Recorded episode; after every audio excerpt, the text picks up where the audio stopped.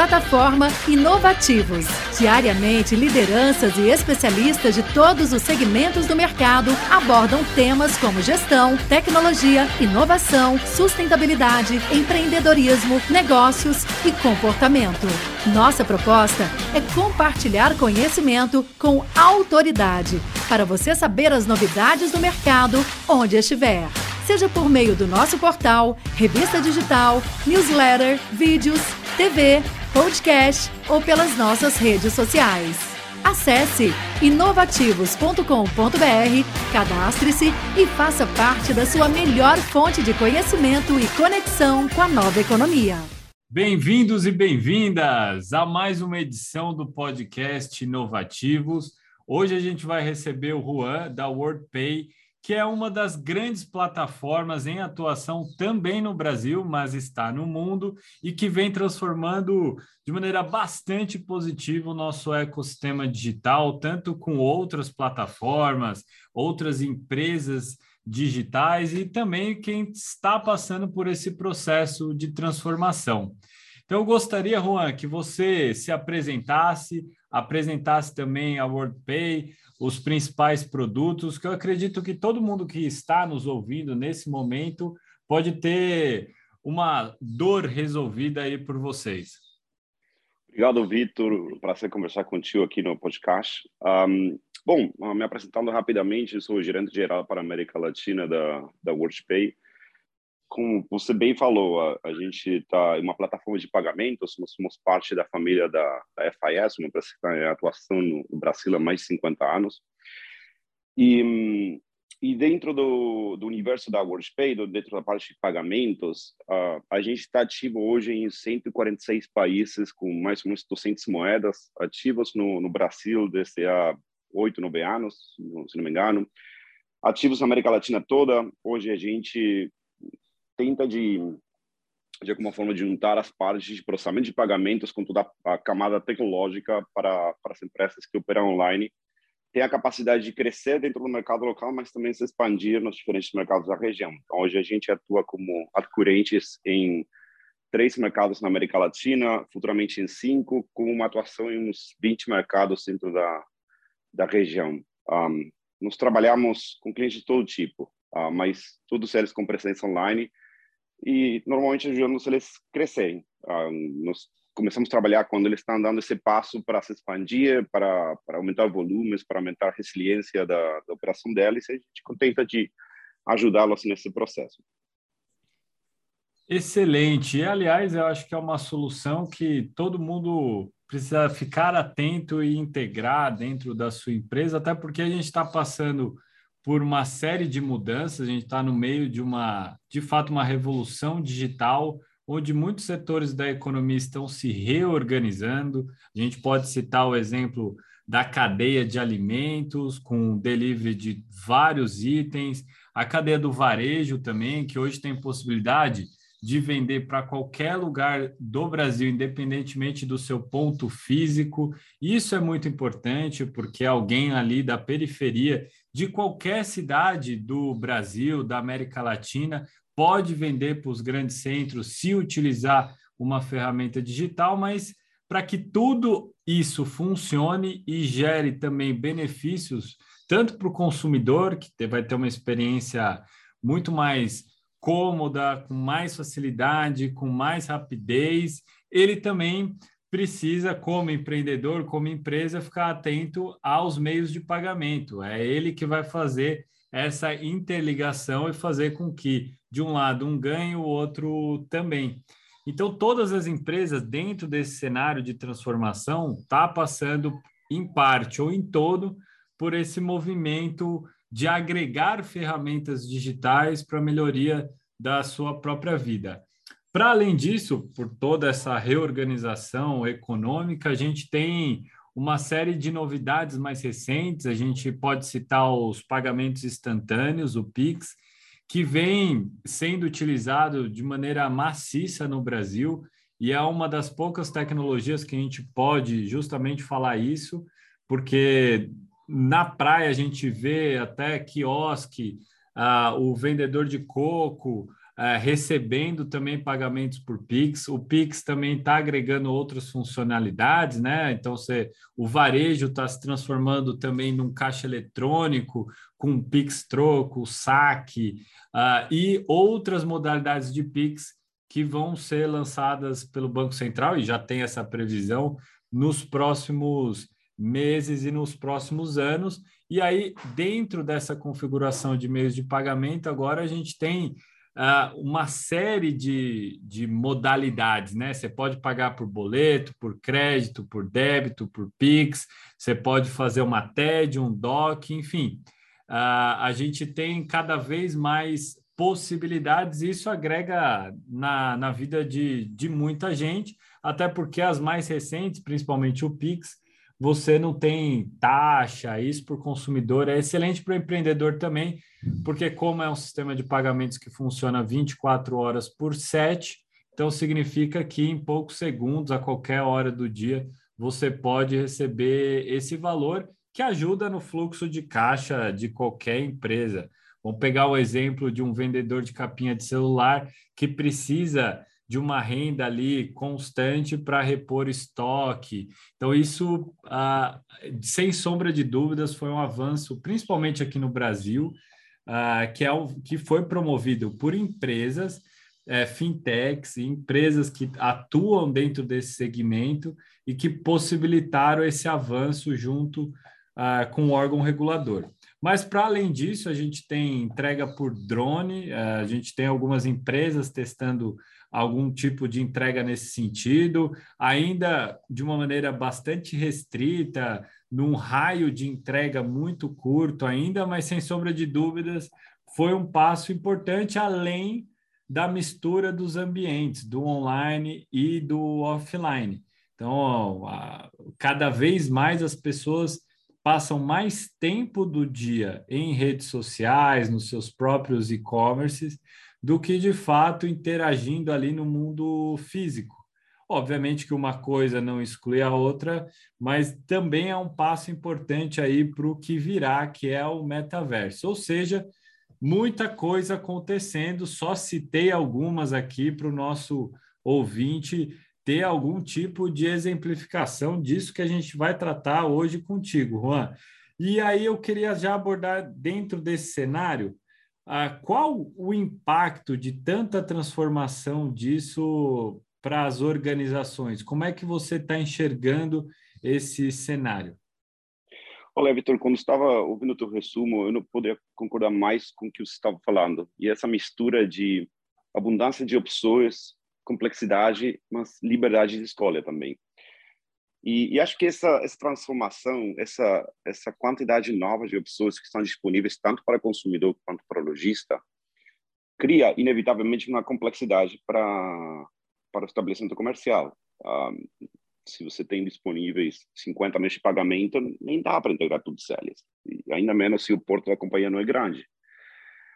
Mas, dito isso, houve uma mudança de uma, uma transferência de poder do, do lojista para o consumidor. Quando o comércio eletrônico começava, uh, se queria comprar alguma coisa online, você tinha toda essa escolha que você quiser para pagar, sempre que essas escolhas foram um cartão de crédito, basicamente.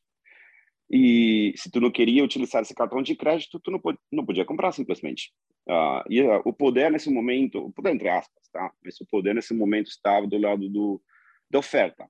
Tá? Oferta limitada, o consumidor tinha que escolher dentro das ofertas limitadas que ele tinha. Com essa transformação digital que você super bem descreveu agora há pouco, e essa quantidade de opções que apareceram disponíveis para, para o estabelecimento comercial e para, para, o, para o consumidor, esse poder passa para o consumidor. O consumidor agora tem escolha, tem alternativas. Ele pode escolher fazer um pagamento instantâneo com o Pix, que é um produto sensacional, Vejo o Banco Central do Brasil como um dos bancos centrais mais inovadores da América Latina. Ou pode escolher fazer pagamento com cartão de crédito para parcelar em 12 vezes, ou pode escolher pagar com boleto porque ele ainda gosta de pagar com boleto. E, e eu sempre sempre gosto daquelas conversas que dizem os produtos com boleto vão desaparecer muita calma nessa hora, tá? Porque ainda tem uma fatia da população que gosta desse tipo de produtos e vai continuar pagando com esse tipo de produtos. E, e tentar de, matá-los, eh, acelerar um processo que tem que acontecer naturalmente. Mas, dito isso, essa, essa, essa mudança do, do poder da oferta, do lado da oferta para o lado da, da demanda, faz que o lojista agora se, se encontre frente a uma situação que tem que escolher sobre muitas opções e está administrando recursos limitados no final do dia. Tá? Ele tem que escolher se vai integrar um Pix, um cartão de crédito diferente de uma bandeira nova que pode ter uh, surgido recentemente, ou um produto, um boleto, uma carteira eletrônica, um pagamento QR, ou qualquer um dos outros produtos que pode ter, ainda sem considerar que esse, esse lojista, dependendo do produto que ele vende, pode estar recebendo pedidos de fora, tá? Porque não vamos esquecer que no momento que uma loja está no mundo virtual, o universo de clientes é infinito. Depende mais da logística da entrega do produto, se for um produto físico, do que a capacidade de atrair clientes de outros lugares. Do, do lado do, do, do consumidor, isso também criou a possibilidade dele escolher qual é o tributo que ele valora mais na hora de fazer uma compra, tá? Vamos supor, está fazendo uma compra e está querendo encerrar a transação lá no, no checkout e eles não oferecem no meio de pagamento que tu quer utilizar para fazer a compra. O que tu faz? Tu escolhe um outro produto, talvez que seja contrário do teu interesse, ou tu vai para um dos outros milhares de, de estabelecimentos comerciais que oferecem esse produto e talvez tem alguma diferença menor de preço. Qual é o limite dessa, qual é a tolerância dessa diferença de preço para entre a conveniência e o custo?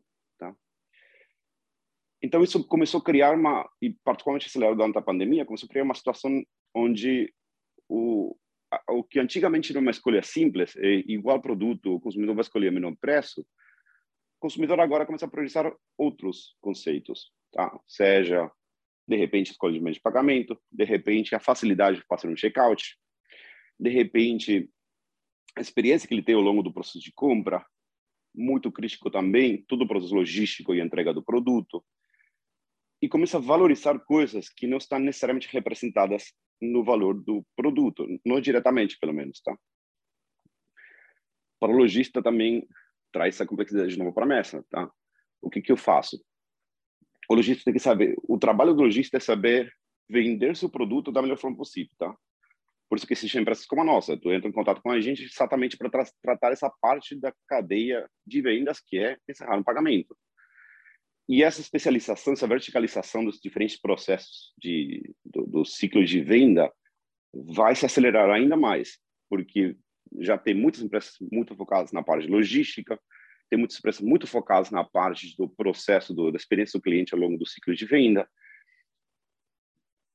E acho que o, o, a pergunta que ainda não está respondida é até onde chega a tolerância do cliente para pagar um valor a mais, para aceitar condições diferentes, só porque isso, de repente, satisfaz algumas coisas diferentes no processo de venda para ela. Eu adoraria ter a resposta, mas logicamente um processo que a gente está transitando, ainda mais porque o mercado ainda não está claro, a gente está ainda saindo de uma pandemia super transformativa no, no na interação entre uh, clientes estabelecimentos comerciais, que, que o resultado final ainda está para ser ver. Não, não acho que, que o processo tenha acabado, acho que tem teve uma aceleração, mas ainda está nesse processo de estabilização para entender qual será a versão final da interação entre os clientes e os consumidores. Ah, um, um cenário super complexo e realmente todo lojista que, que hoje está tentando de entender o comportamento do consumidor tem um grande desafio nesse sentido. Exatamente, acho que você tocou em alguns pontos muito importantes entre eles esse foco maior no consumidor, que eu acho que é a primeira grande mensagem que a gente pode passar aqui, não só para pequenos e médios empreendedores, mas para qualquer empresa, mesmo é, uma empresa secular muito grande e que teve sucesso por décadas. Uh, isso porque, falando em outras palavras, o consumidor ele não tem que ir até uma loja hoje para comprar, ele tem que querer ir à loja para comprar. Isso é uma mudança de paradigma muito grande, porque se ele tem que ter esse desejo para ir até a loja, ele tem que ir até a loja e ter uma outra experiência na loja que não seja a experiência que tem hoje. Sem o qual, sem essa experiência, provavelmente ele vai cada vez mais migrar para as compras digitais, porque as empresas hoje que estão realmente fazendo sucesso, elas já entendem que realmente olhar para o consumidor e não para é, si próprio é o que vai fazer a grande diferença dentro desse tabuleiro. Até por isso, é, as áreas de atendimento ao consumidor se transformaram em áreas de experiência do consumidor, que é o Customer Experience, que é uma área super nova no Brasil e também no mundo, é, que ainda grandes empresas ainda estão tateando para saber exatamente como o que é isso, né? De você resolver a dor do cliente por meio do produto, de você ter um, um, um atendimento mais simples, humanizado em alguma parte, robotizado em outras. Fato é que essa abundância de opções que você colocou, não só de pagamentos, mas de produtos e serviços, vem moldando é, esse comportamento é, e o consumidor, até então, de maneira é, geral, é possível afirmar que esse comportamento muda também rapidamente. Ah, e aí eu vou citar só alguns exemplos. Ah, até pouco tempo atrás, eu só pedia pizza e esfirra na minha casa, não pedia salada. Eu tô agora pedindo salada. Ah, por outras vias, agora eu estou tendo que trabalhar remoto com tecnologias de videoconferência ah, e por aí vai, algo que até pouco tempo atrás era inimaginável uh, mesmo com esse quadro que foi provocado e intensificado uh, pela pandemia. E esse mesmo consumidor que está pedindo salada, está trabalhando em casa, que está escolhendo filme na TV, que pede um veículo também por aplicativo se ele quiser locomover, é o mesmo cliente que vai ser atendido por outros setores. E se esse mesmo cliente tem uma experiência é, diferente, fácil, rápida em um lugar, ele vai passar a querer também ah, esse tipo de atendimento em outros setores. Ah, e aí que toda uma indústria vem se moldando com base é, nesses novos comportamentos. Ah, queria que você abordasse um pouco mais esse tópico, assim, quais o, os hábitos desse consumidor que você acha que vão prevalecer, ah, vão, que já está mais claro ali que ah, é algo que as empresas precisam ah, mirar e, e, quais os setores que nesse momento mais vão se beneficiar é, de modelos mais novos. Eu poderia citar o modelo de serviços por assinatura, que é um serviço que ah, veio muito com streaming, mas o varejo já está aplicando. Então, você, você paga ah, X reais para ter descontos ou não pagar frete, por exemplo. É um outro tipo de serviço de assinatura. Ah, o que, que você acha desse ambiente aí? O que, que você acha que hoje já está claro, é possível afirmar que dentro do o comportamento do consumidor, isso vai permanecer, vai continuar nos próximos anos? E uma última pergunta, Vitor. Não, não, sei se ninguém hoje tem a resposta. Eu vou tentar de, de ter a minha visão. A, a, primeira coisa que eu, que eu diria é que a palavra-chave do, do que vai do que vai continuar acontecendo é que o consumidor vai priorizar a conveniência. Antes de muitas outras coisas, ele vai priorizar a conveniência. Estava falando há alguns minutos sobre loja física, loja virtual, a, a, linha que divide a loja física da loja virtual está cada dia mais cinza. Quantas vezes a gente teve aquela experiência de comprar alguma coisa loja virtual, quer se depois na loja física e o, o cara fala, não, desculpa, você comprou uma loja virtual, tem que se tornar pelo canal virtual. Uma experiência ruim demais. Muito provavelmente quem, quem, quem, quem está confrontado com esse tipo de situações não vai voltar a comprar dessa, essa empresa. Você também tinha mencionado, não só para empresas pequenas e médias, para empresas de grande porte. Eu acho que as empresas de grande porte são as que têm maior risco nessa transformação digital, porque são as que têm maior dificuldade para alterar drasticamente seus processos. E uma coisa, eu estou nessa semana numa, numa conferência de pagamentos dos Estados Unidos e um dos, dos keynote speakers que estava apresentando falou as transformações têm mais a ver com a, necessidade das pessoas que a disponibilidade das ferramentas. Um exemplo que, que deu foi uh, ferramentas de videoconferência, Zoom, uh, Skype, Teams, etc. Todas elas têm mais de 10 anos. Isso que a gente não sabe muito. Sabe ocasionalmente para alguma coisa. Teve que chegar uma pandemia para acelerar essa mudança de hábito. E a mesma coisa acontece hoje com o que o consumidor está priorizando. As ferramentas estão lá no mercado, estão disponíveis. Estão a tempo. Só que o consumidor não estava priorizando determinadas coisas que agora começa a priorizar, sempre tem que começar essa essa transformação acelerada que de novo, onde não foi parte de um planejamento que as empresas disseram não, esse meu meu roadmap em quatro, cinco anos vou fazer esse tipo de mudanças para me adequar ao que o consumidor, a mudança de comportamento do consumidor. Foi completamente acelerado, disparado, uma situação atípica e todo mundo teve que sair correr para basicamente conseguir se virar. Quando você mencionava toda a parte de assinaturas, isso eu acho super interessante para entender, porque quando tu fala de uma assinatura um serviço de streaming, parece mais natural. A gente historicamente assinava TV a cabo, agora assim, um serviço de streaming, basicamente uma progressão do mesmo tipo de serviço uh, para um, uma versão um pouco mais atual do que nós conhecemos há, sei lá, 30 anos. Mas quando começam assinaturas de varejo, de moda, por exemplo, isso é diferente. E o mercado tem que entender o que está passando na cabeça do consumidor para assinar uma compra de roupas que vai receber uma caixa todos os meses com sei lá, três, quatro roupas diferentes para ele testar, o que não gosta ele se torna, o que gosta ele, ele fica. Qual é o limite desse, desse modelo de serviço de assinatura? O que impede é ele utilizar serviço de assinatura para, sei lá, todos os meses ter o, todas as semanas o envio do mercado, sei lá, todos os meses o, o envio de produtos que ele precisa recorrentemente e o que ele não quer, ele torna.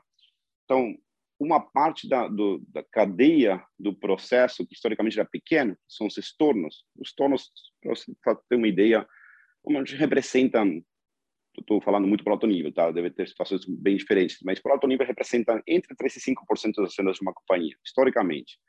Agora, quando tu entra no serviço de assinaturas, onde o consumidor recebe um número de produtos e é esperado que uma boa fatia desses produtos ele, ele mande de volta, o estorno passa a ser uma parte muito mais crítica do processo para o lojista. Um, o que tinha que resolver para 3% das vendas, de repente tem que resolver para, sei lá, 40% das vendas. E isso traz também, atrelado, diversas coisas que, historicamente, era um problema secundário, tá? Ah, tá tem, fez um pagamento, tem que se tornar, o cara comprou algum produto por assinatura, gastou 200 reais, tem que se tornar 80 reais para ele. Tá, beleza. Se, um cartão, se for um cartão de crédito, tá simples. Se o consumidor pagou com um boleto. Como que tu faz para se tornar um boleto? Bem mais difícil, tá? Ou tem que usar um Pix, tem uma complexidade um pouco maior de que se tornar um, um cartão de crédito. A logística que, que vem associada. Tá, o consumidor recebeu um pacote com sete produtos, ele quer se tornar três. Qual a logística desse estorno? Tá? Quem controla que chegam todos os produtos que têm que chegar em um estado correto? Um, cria essa mudança de mentalidade do consumidor, que agora ele assina absolutamente tudo, cria uma complexidade de coisas que historicamente foram pequenos problemas, que agora passam a estar na frente. E nessa transformação digital que as empresas têm que, que transitar, as empresas pequenas e médias são que estão melhor posicionadas para isso. Por quê? Porque normalmente são tecnologias mais recentes, equipes menores que conseguem se adaptar com maior facilidade. Ah, de repente, ah, logísticas muito mais ah, cuidadas, muito melhor desenvolvidas, relações com parceiros muito mais estreitas. São as empresas maiores as que têm esse grande desafio, de repente, de mudar drasticamente a cultura de uma companhia. Porque tu estava mencionando da, da, entrega por drone. Tá, se toda a logística de uma companhia enorme está virada para entregar por, por motoboy, de repente tem que começar a entregar por drone, nossa, gente, tem, tem que fazer umas mudanças enormes em processos, em pressa, em conferimentos, ah, sei lá, até pensar que vai ser o cara que coloca recarregar o drone para poder fazer a próxima entrega. E, e uma coisa que está super clara no, nos últimos anos no mercado é que as, tem dois tipos de, de, grandes empresas: as que enxergam a mudança como uma coisa inevitável e começam a dar os passos para fazer as transformações, continuam negando acompanhar essa mudança. E na minha visão, pelo menos, eu acho que essas empresas vão sofrer bastante, nos, talvez não de forma imediata, mas no, no futuro próximo, vão sofrer bastante a migração de consumidores para outros lados, porque de repente essas empresas alavancavam o seu tamanho para gerar baixo custo para o cliente e o cliente continua priorizando baixo custo, mas também prioriza outras coisas. Você tem toda a razão. Eu, eu posso me recordar de algumas matérias é, que todo mundo leu durante a pandemia, é, de, da inclusão financeira de milhões de brasileiros e brasileiras que infelizmente tiveram que receber um auxílio é, em dinheiro governamental. Ah, e muita gente comemorando isso, né? Não estou falando do aspecto do auxílio em si, mas do aspecto da inclusão, a tecnologia ela já existia. Essas pessoas já poderiam ter entrado nesse é, universo antes. Uh, então, uh, nessa perspectiva que você muito bem colocou, é, eu acho que o principal, e eu não poderia realmente concordar mais, é, é justamente essa mudança é, do comportamento, e aí a gente está é, falando de um comportamento agora dos empreendedores, dos empresários, de entender que precisa de uma solução ou ficar atento a essas mudanças tecnológicas para agregar ao teu negócio ah, conforme é, for possível, né?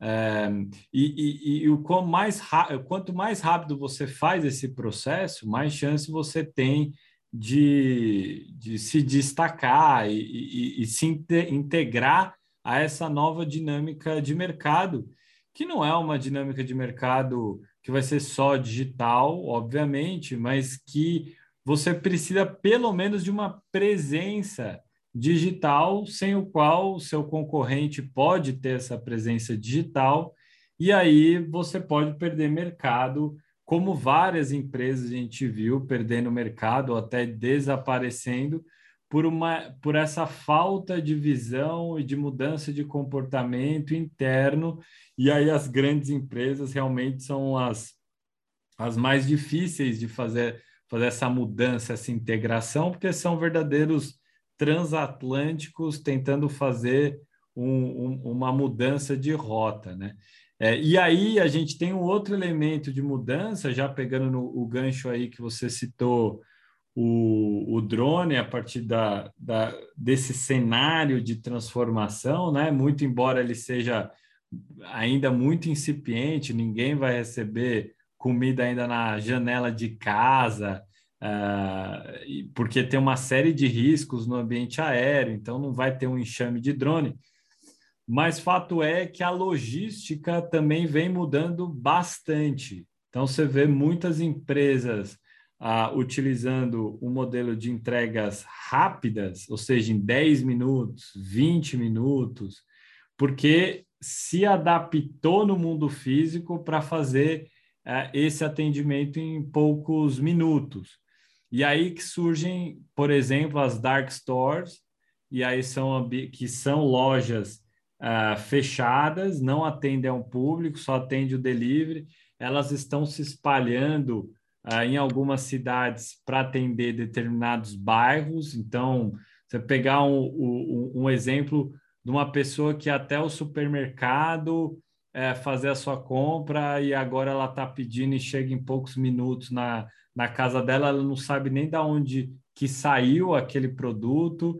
Uh, e aí é uma dark store ali atendendo uma, uma loja ali fechada que só trabalha com delivery. A gente vê também um crescimento é, desses pedidos online, e aí a primeira onda de adesão a esses pedidos online é do consumidor e não dos empresários e empreendedores. Então, a gente tem milhões hoje de consumidores, pelo menos ali 100 milhões, que é o dado que a gente tem aqui, já tiveram alguma experiência de compra online. Em compensação, a gente tem só de 10 a 12% de todo o varejo ah, vendendo no digital, seja por site, seja por plataforma digital, seja por rede social, e é muito pouco. Então, você vê que a mentalidade justamente de quem está empreendendo, quem está fazendo negócios, realmente é um divisor de águas. E aí, dentro desse o, o universo de logística, as companhias têm também inúmeros outros desafios. Aí eu, é, quais é, são exatamente esses outros desafios de logística que você é, enxerga hoje em dia é, e, e, como como atender esse consumidor que a gente já disse aqui que é, é, é um, um, consumidor que mudou o comportamento é, forçadamente ou não que ele quer alguma coisa realmente mais rápida, e aí a régua vai aumentando, aumentando, aumentando. Quais são esses desafios é, é, dessas empresas dentro desse universo logístico? É uma ótima pergunta. Na, na conferência que eu estava participando nessa semana, uma coisa que foi dita que eu achei super interessante é que e, e você acabou de mencionar uma coisa que, que nem todo mundo fala, mas é uma realidade, que a obrigação de ter uma presença online, não necessariamente para fazer a venda, mas para ganhar a venda, não, não necessariamente para fazer a venda no mundo online, mas para fazer a venda acontecer no mundo online ou no mundo físico. Ou seja, no mínimo por uma busca de preços para conferir preço com concorrente, ou seja, para de fato acabar a venda no, no mundo online. Da, da, parte da logística, o que foi o que foi dito nessa conferência foi a estratégia dos, dos grandes varejistas é focar que, que, a loja física seja uma loja para experiência, não, uma loja para, não necessariamente uma loja para venda. Não, não, eles não esperam que a maior fatia de, do seu volume de venda seja feita uma loja física. A expectativa delas é que a loja física se transforme no, no que eles chamam de uh, flagship store, a, aquela loja que tu vai para realmente viver a experiência de comprar essa marca X que tu tanto gosta. E de repente tu vai na loja para para essa experiência, mas encerra a venda saindo da loja no celular, tá? Um excelente exemplo disso, uma empresa que que nasceu virtual online, como a Amazon, agora tem lojas físicas nos Estados Unidos, mas com uma experiência diferente. Tu entra na, na loja de Amazon, pega os produtos da prateleira, coloca no carrinho, ah, e tu sai da loja diretamente sem pagar, sem fazer nada, mas tu é reconhecido como cliente X de Amazon, eles debitam o teu cartão que tem guardado, a experiência de compra é transparente. Tá?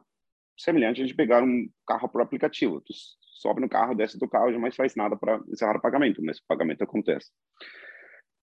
Na parte da, da logística, um, teve duas mudanças grandes. A primeira é, teve toda uma, uma camada de, de pessoas, como tu bem falou, que, que entrou no mercado de comércio eletrônico, que antigamente não dependia da logística. Tá? Eles iam para o mercado, eles iam para a loja, faziam a compra no mundo físico.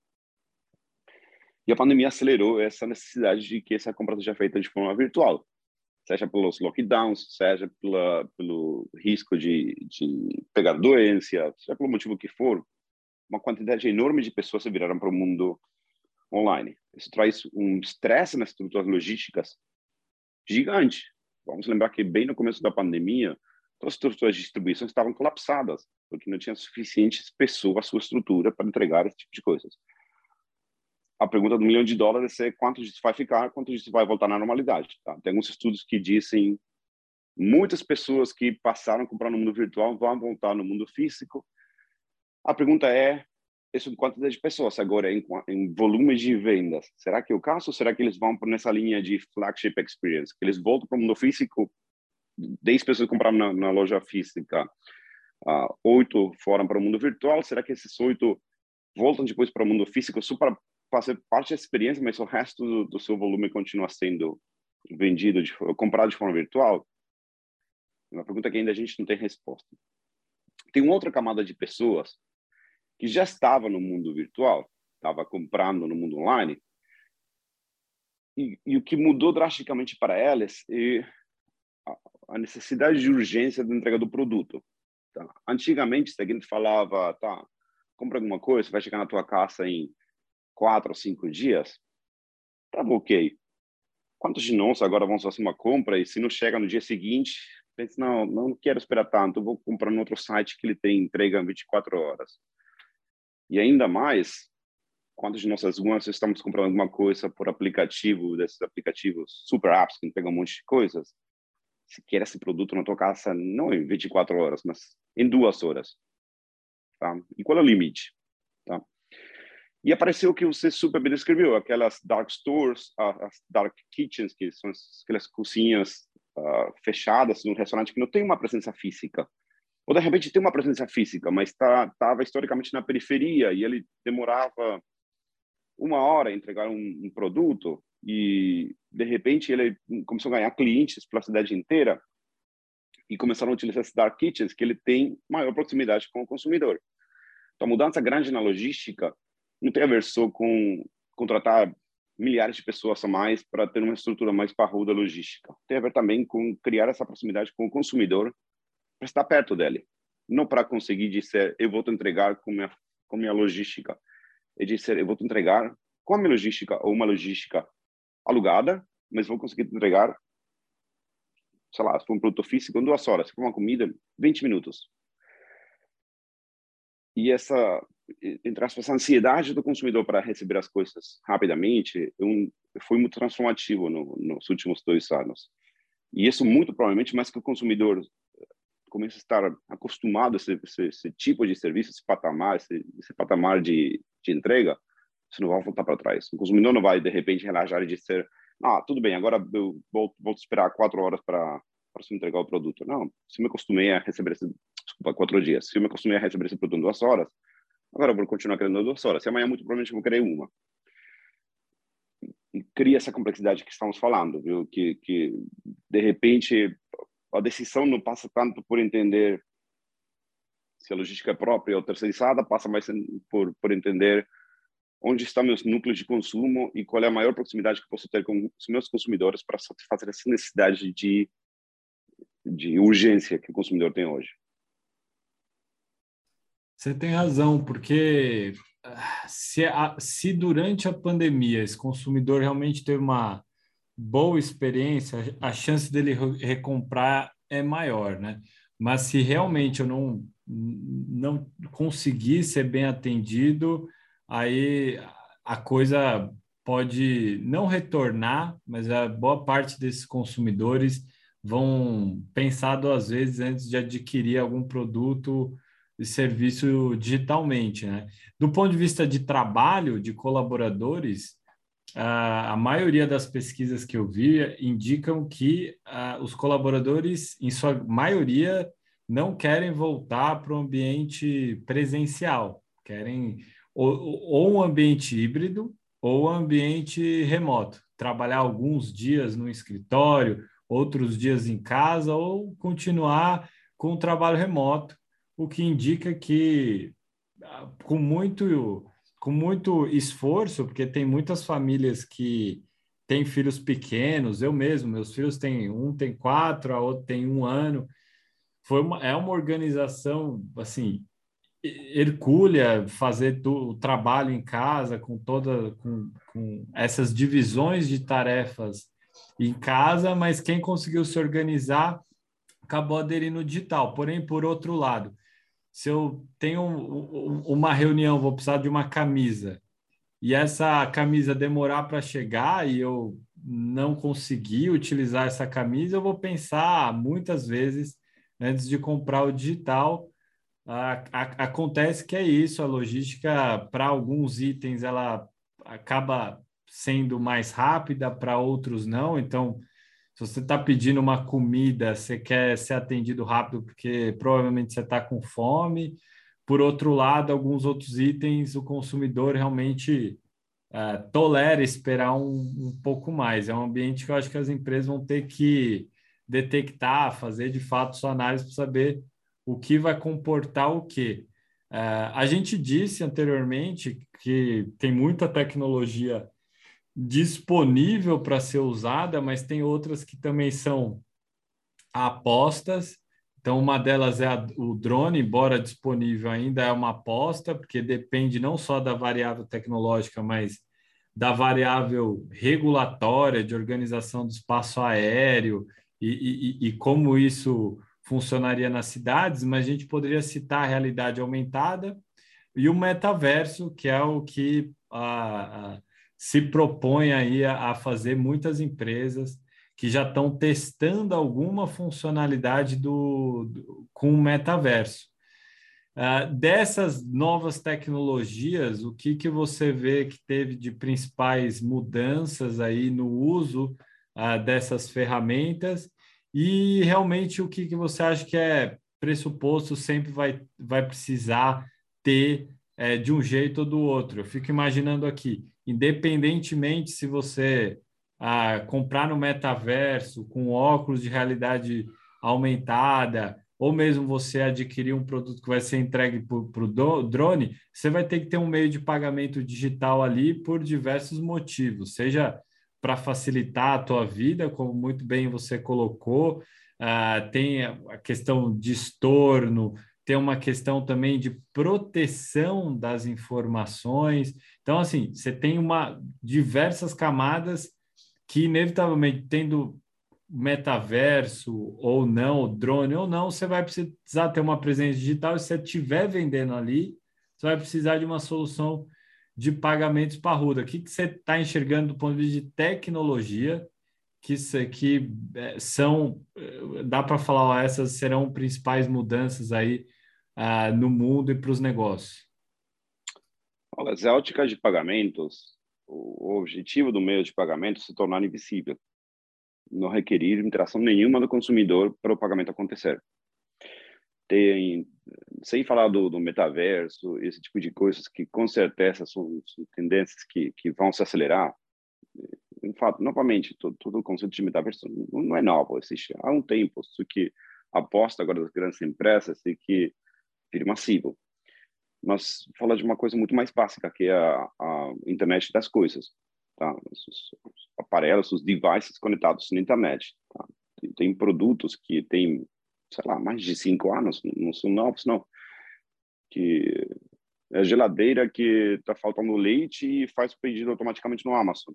Tá? O, os, de fato, os botãozinhos que a Amazon vende, de, acho que chama Amazon Push, tem algum nome desse tipo, que tu tem um botãozinho com a marca do, do sabonete tu, utiliza, quando está faltando, tu aperta o botão e coloca na, no carrinho de Amazon para a próxima compra.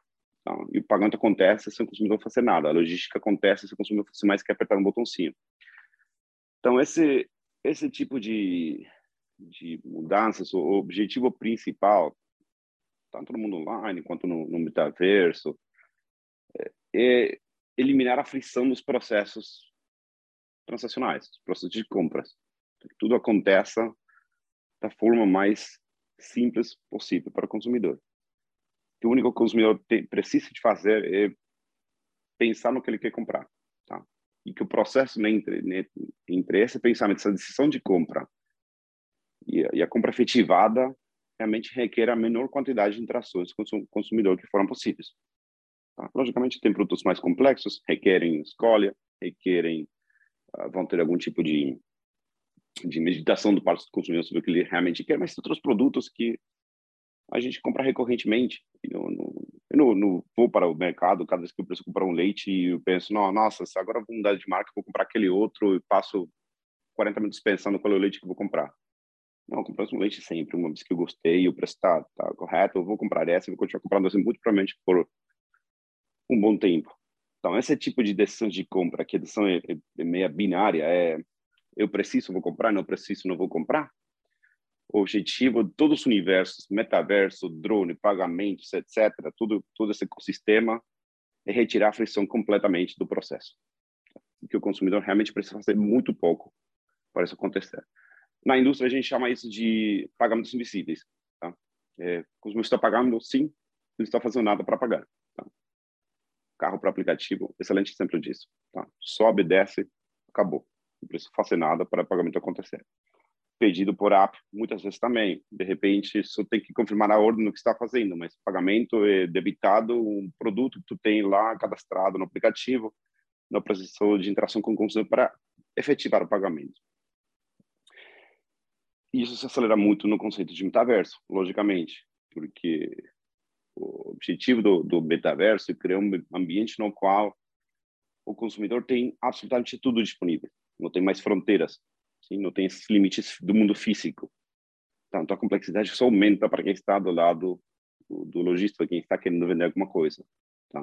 Tem que se preparar para um, uma base de clientes globais com demandas imediatas, com necessidades para agora, com uma oferta quase que infinita.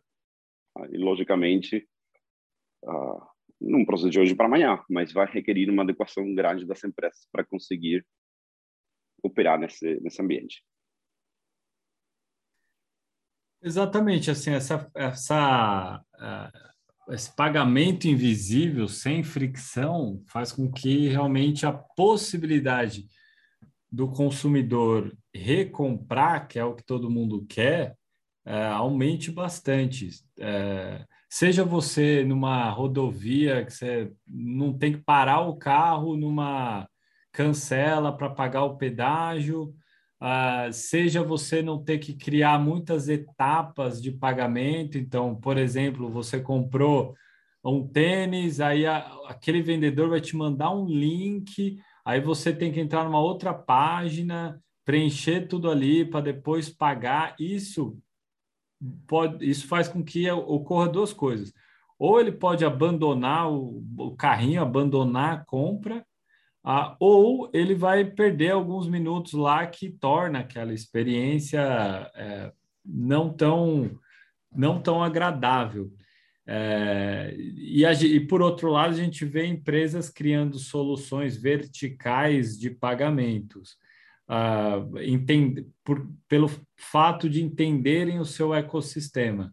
Uh, então, se eu sou um agregador de, de varejistas, uh, eu sei quanto que cada um está transacionando lá na carteira digital de vendas, e a partir disso eu começo a agregar outros serviços de crédito, de financiamento, outros tipos de serviço. É, e aí surgem é, empresas para atender essa demanda que são white label. Você não enxerga aquela empresa ou enxerga uma outra marca, mas quem está por trás ali, é, operando aquela tecnologia, é uma empresa de, de focada em pagamentos, né? Uh, é um cenário bastante complexo mesmo, porque de fato a gente ainda não tem um grande expoente ocidental de super app que foi agregando diversas verticais. Você vê verticais basicamente dentro de um, de um único ecossistema, como por exemplo o varejista ou o restaurante, aí você vai agregando logística, pagamento, mas no Ocidente, é, a, diferentemente da China, a gente não tem um que agregou a rede social, agregou evento, é, comida, transporte, como a gente tem na China. É, e aí, sobre é, tendências, a gente já disse bastante coisa aqui, mas tem alguns conceitos que eu acho que vale a pena, uh, se possível, você explicar um pouco melhor para quem está nos ouvindo aqui. Uh, existe o conceito de é, compre agora, pague depois. O que é exatamente isso? Como, como que isso uh, se opera? Como, é, como que tem essa... Existe isso? É possível fazer isso? Tendo em vista a tecnologia já disponível hoje? E como é que você enxerga esse futuro do consumo nos próximos anos? Eu gosto muito dessa pergunta porque para um brasileiro, não é novidade. É um produto, só para só acrescentar, é um produto que está bombando no mundo inteiro. O painel Pelé, uma empresa muito conhecida que chama de Klarna, que, que realmente eh, ganhou muita uh, relevância no, no, último tempo, oferecendo a possibilidade de comprar um produto agora e pagar depois. De novo, comprar um produto agora, pagar em parcelas. O brasileiro não tem novidade nenhuma lá. E não é parcelado o cartão, uh, aliás. É o que antigamente chamava de crediário. porque o parcela do cartão é um crédito que você já tem no começo do, do processo de compra. No, você sabe quanto tem de limite no cartão, sabe que pode parcelar. O compra agora, paga depois, é um crédito adicional que tu ganha no processo de venda para escolher pagar com um produto que de repente pode não ser o cartão. Tem de fato algumas empresas no, no Brasil que estão tentando de lançar esse produto que, que de novo, uma adaptação do, do, do antigo crediário. Um, e o consumidor brasileiro tem muita maior educação financeira do que tem o consumidor médio do resto do mundo. O consumidor brasileiro sabe quando convém, quando é conveniente pagar com juros, quando é conveniente parcelar, quando não é conveniente parcelar. É um consumidor super preparado para esse tipo de, de, de soluções. E com a chegada do Pix, também a, a alavancagem do ecossistema Pix também permite lançar esse tipo de produto sem depender desse parcelamento no cartão, tá? que é isso que está acontecendo no, no mercado. Qual é o limite disso? O limite de crédito do mercado, basicamente. Tem mais a ver com situações econômicas que com a, a decisão do consumidor de, de, de parcelar ou não uma venda. Eu enxergo isso com produtos com muito futuro, realmente. Tá? Por quê? Porque, uh, em, particularmente com tudo que foi inclusão financeira, como se começou uh, falando uh, há um tempinho, teve uma camada da população que entrou no ecossistema financeiro? Que tem uma conta bancária, que tem a capacidade de fazer PIX, mas de repente não tem a capacidade de ter um cartão de crédito emitido pelo banco dele. Tá? Mas se essa pessoa tem vontade de comprar, tem vontade de parcelar, tem vontade de financiar, e de repente esse tipo de produtos pode ser, a ferramenta para eles fazer esse parcelado no PIX, tá? debitando a conta bancária, e ele poder comprar um produto em parcelas. Um, é muito novo esse processo no Brasil muito recente, deve ter novo no sentido da indústria, tá? Deve ter dois anos mais ou menos que começou e se acelerou no último ano realmente. Tem várias empresas trabalhando nesse setor.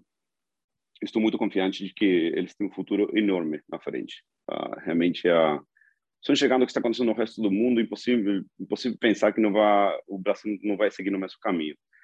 E a minha expectativa é que isso trans, continue se transformando num produto de maior maior relevância, que o consumidor chegue no, no, no processo de checkout e possa escolher, ah, quero pagar um cartão, vou passar um cartão, ou quero debitar meu Pix em 12 vezes, ou quero pagar em cinco boletos, o, o que for, e realmente, de novo, essa, esse poder continue se transferindo para o consumidor, mas agora na parte de decisão de financiamento, tá? a parte que ainda está faltando no processo de venda.